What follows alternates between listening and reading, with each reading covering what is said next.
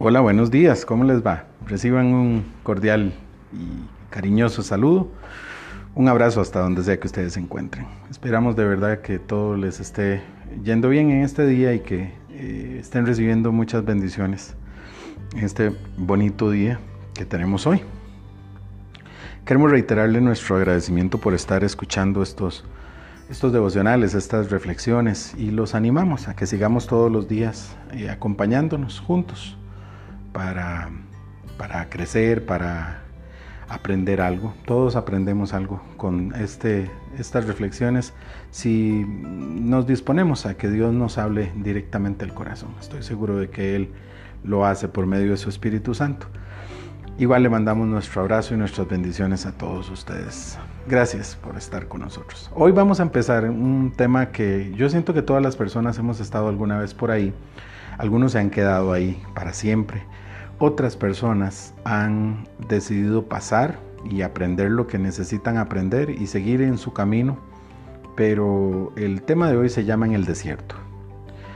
Pensemos que es un desierto. Desde chiquillos a nosotros nos enseñan que el desierto pues es un lugar en donde eh, hay muy poca vegetación, hay mucha, mucho calor, mucha temperatura, muy poca vida, casi todo está muerto, ahí casi no crecen plantas, casi no hay animales.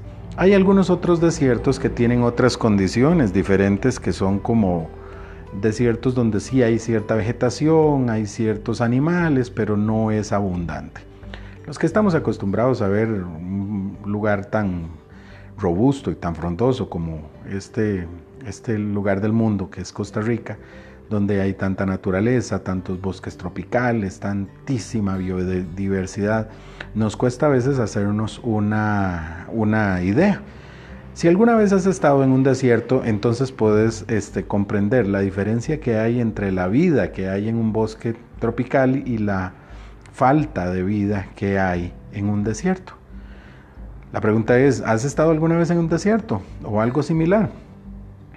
En los años 90 yo tuve la oportunidad de estar en uno en, Baja California, en México, en el norte de México, que es una zona muy desértica. Y precisamente esta zona queda muy cerca de algunos de los desiertos más, más, más calientes del mundo. Eh, y sí, aunque es un desierto en donde hay cierto nivel de vegetación y también de humedad porque llueve eh, algunos momentos del año, lo, cierto es que es muy poco lo que se ve.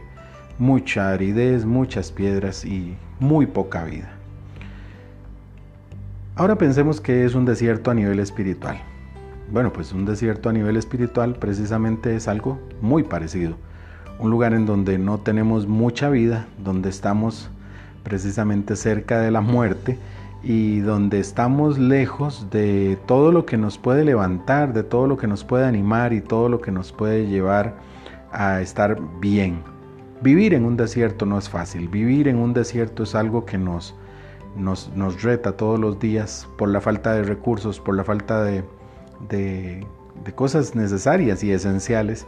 Y eso es algo en donde uno quizás no deba querer quedarse para siempre. Las personas que se pierden en un desierto con muy pocas probabilidades de vida tienen porque salir de ese lugar es, muy, muy difícil. Sin embargo, a nivel espiritual todos nosotros alguna vez hemos estado en un desierto. Eh, y lo curioso es que Dios nos pasa por el desierto. Muchas veces entramos al desierto por nuestras propias eh, decisiones, pero estar ahí es lo que Dios aprovecha para que nosotros tengamos algo que sea de provecho para nuestra vida. Y muchas grandes personas a nivel espiritual han, han pasado por un desierto. Hoy vamos a estudiar un caso interesante en la vida de Moisés en el Éxodo 2, eh, capítulo 2, versículos 12 y 15, al 15. Pero también hubo otras personas que estuvieron en el desierto. Este, los israelitas salieron de, Egipto y anduvieron por el desierto 40 años. Eh, David, el rey, tuvo que alejarse después de haber sido ungido para meterse en una cueva, a esconderse en medio del desierto. El propio Jesús anduvo 40 días en el desierto para prepararse para su, para su ministerio. Y el desierto es algo que yo siento que necesitamos en nuestra vida, aunque no nos guste la idea. Por eso vamos a leer entonces esta cita que dijimos que era el Éxodo 2, 12 eh, al 15. Vamos a hablar de Moisés. Y dice así, dice, entonces miró bien a todos lados y al no ver a nadie por allí, mató al egipcio y lo enterró en la arena. Al día siguiente volvió a salir y vio que dos hebreos se estaban peleando. Entonces les preguntó eh, al que maltrataba al otro, ¿por qué golpeas a uno de tu propia raza? Y aquel hebreo le contestó, entonces, ¿te has puesto a ti como jefe y juez de nosotros? ¿Acaso piensas mandarme, matarme como mataste al egipcio? Al oír esto Moisés tuvo miedo, pues se dio cuenta de que ya habían descubierto la muerte del egipcio. En efecto, en cuanto el faraón supo que Moisés había dado muerte a un egipcio, lo mandó a buscar para matarlo. Pero Moisés huyó y se fue a vivir a la región de Madián. Allí se sentó cerca de un pozo. Bueno, todos sabemos que Egipto está en medio del desierto, pero al menos las ciudades egipcias de aquel tiempo tenían los recursos necesarios para la vida, por eso habían ciudades ahí. Había un río enorme que era el río Nilo, el gran Nilo, y el Nilo eh, les proveía muchísimo de lo que ellos necesitaban para la vida, les proveía comida, les proveía agua, les proveía eh, recursos, etcétera, etcétera. Pero al huir Moisés de ese lugar y ir a internarse a la región de Madián, se estaba yendo al desierto, desierto de verdad.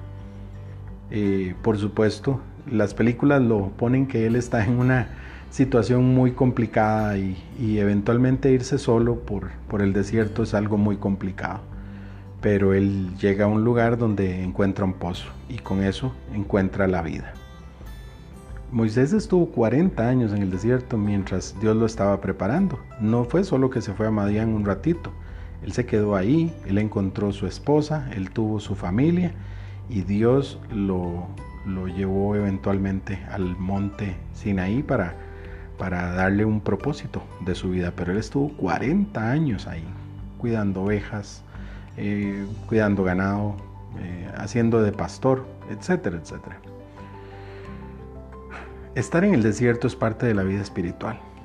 Lo que pasa es que cuando llegamos al, desierto, Dios tiene para nosotros un propósito. Estar ahí ciertamente no es bueno, no se siente bien. Nos sentimos caídos, eh, acabados muchas veces.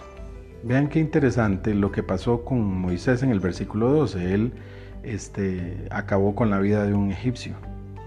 Y eso significa cometer un error muy grave. Él hizo algo muy grave, gravísimo.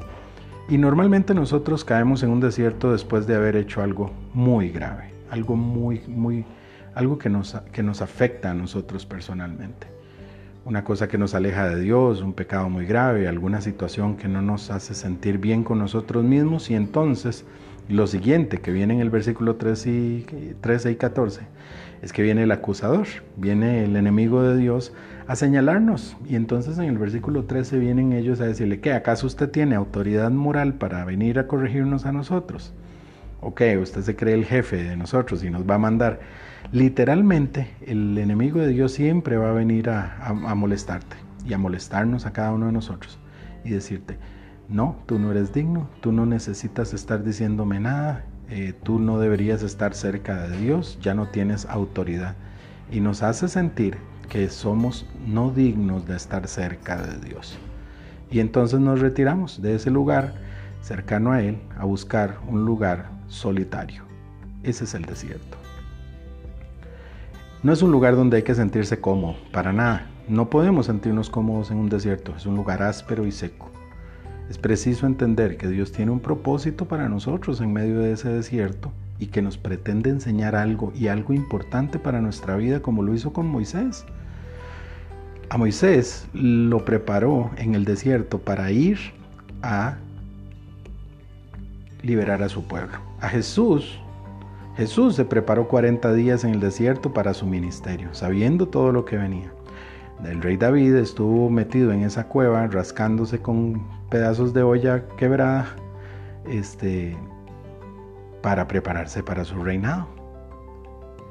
Es preciso entender que Dios tiene un propósito entonces y necesitamos escuchar a Dios y aprender de Él en medio del desierto. No sentirnos confortables en ese lugar. El lugar nos va a dar a nosotros eventualmente algún lugar para quedarnos y vamos a empezar a sentir que ahí se puede hacer una vida. Y mucha gente se queda en el desierto. Se alejan tanto de Dios que se olvidan que Él está en la montaña. Hace unos, unos días atrás ah, reflexionamos sobre la montaña, recordarán algunos de ustedes. Bueno, pues hoy estamos reflexionando precisamente de lo opuesto. Necesito entender que en el desierto hay que recibir también ayuda y en el desierto es preciso pedir la ayuda. Hay personas que van a ayudarnos, pero si yo no digo que necesito, que estoy en un desierto, muy difícilmente la gente lo descubra. Un par de preguntas para reflexionar. ¿Te has sentido en un desierto? ¿O estás ahí ahora en este mismo momento? ¿Te sientes metido en un desierto lejos de Dios, en un lugar seco, sin vida? Yo quisiera que reflexionemos esto el día de hoy. Oremos. Amado Jesús, hoy te damos gracias por tu amor y tu mensaje. Te pedimos Dios que nos ayudes a descubrir el propósito que hay al pasar por las dificultades, por los desiertos y por las partes en donde no queremos estar. No permitas que el enemigo tuyo nos haga creer que ese es el lugar donde debemos estar. Nosotros somos hijos de un rey y somos dignos de estar sentados en la mesa del Padre. Así que, Padre, ayúdanos a convencernos a nosotros mismos y a cambiar nuestra manera de pensar para que cambien también nuestras acciones y así encontremos el propósito que tú tienes y que estás trabajando en nuestra vida a partir de hoy. En el nombre de Cristo Jesús, amén. Bueno amigos, qué bonito, ¿verdad? Aunque son cosas difíciles de, reflexionar porque no son las más cómodas, siempre es importante entender que solo Dios puede ayudarnos a salir de ese lugar.